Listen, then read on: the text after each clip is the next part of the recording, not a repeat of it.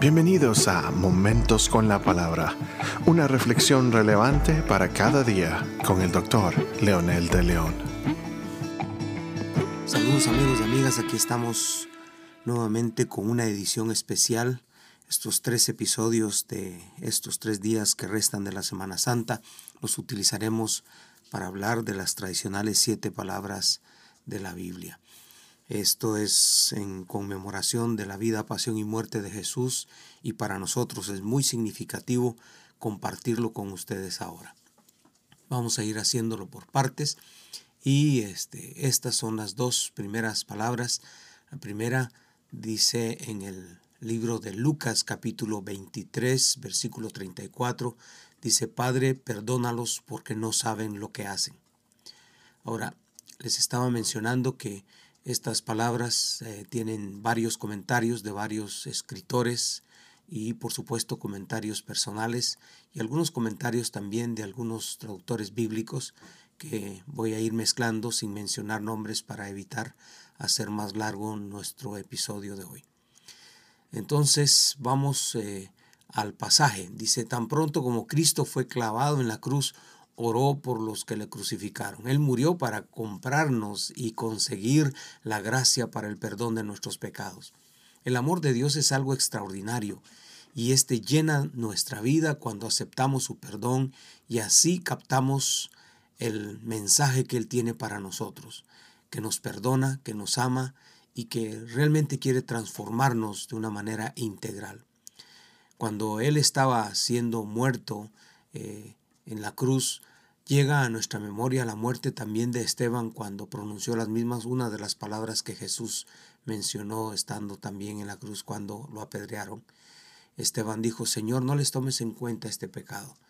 Y Jesús aquí dice, Padre, perdónalos porque no saben lo que hacen. Es interesante la conexión tan especial que tienen eh, los que amamos al Señor, que tenemos en nuestro corazón los que amamos al Señor.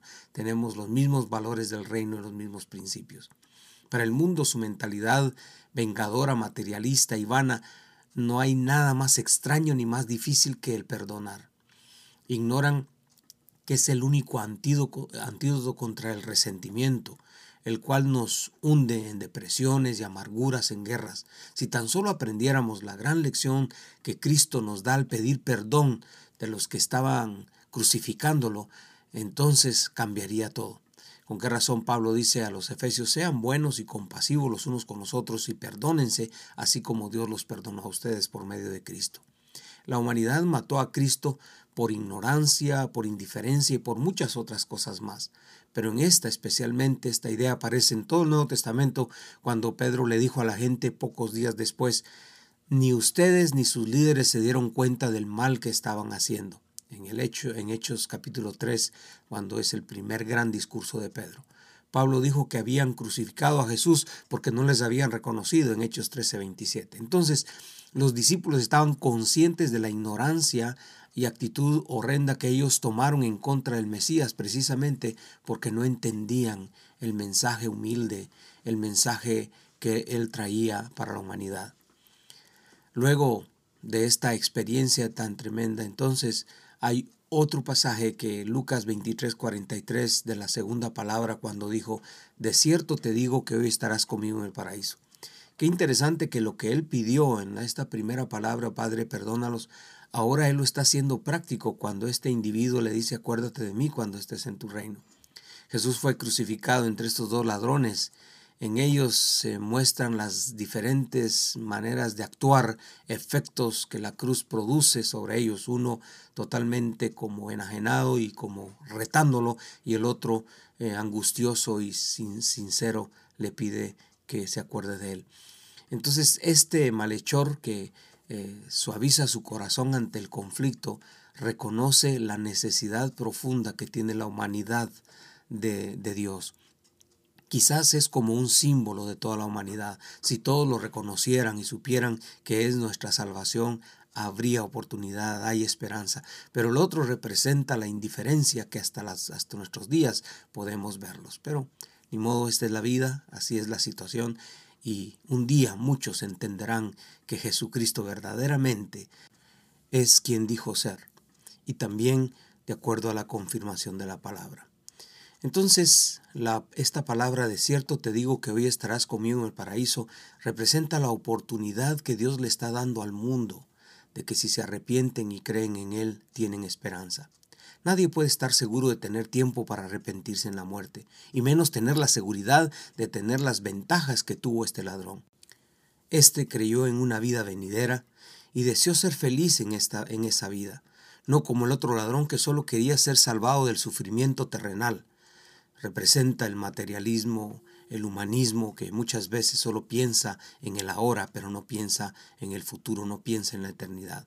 Con humildad el ladrón todo lo que pide es, Señor, acuérdate de mí, eh, dejando enteramente en manos de Jesús el, el, cómo recordarlo, el dejando en, su, en, su, en el corazón de Jesús el cómo tenerlo junto a Él cuando Él viniera en su gloria. Cristo en la cruz se muestra como el Cristo del trono, el Cristo que está sentado en su trono, aunque difícilmente muchos podrían creer que esa cruz estaba realmente confirmando no solo la deidad, pero el poder, la gracia y sobre todo la oportunidad de salvación para la humanidad. Aunque estaba en lucha y agonía más grande, aún así tuvo piedad de un pobre pecador eh, que se arrepintió por este acto de gracia tenemos que comprender que Jesucristo murió para abrir el cielo. Todos los creyentes sinceros y obedientes eh, estamos garantizados en esa vida si vivimos en Él. Y todos aquellos que le rechazan también, por supuesto, tendrán consecuencias que no son agradables. Pero hoy no es para hablar del eh, castigo ni hablar del juicio, es para hablar del perdón, de la misericordia, y por eso hacemos énfasis en estas siete palabras. ¿Qué le parece si ora conmigo? Diciendo, amado Dios, gracias por tu perdón, tus promesas. Hoy estamos seguros de que lo que hiciste por nosotros en la cruz no fue en vano. Hay esperanza, existe ahora un camino a seguir al descubrir tu verdad y encontrar la vida cuando vienes a nuestro corazón.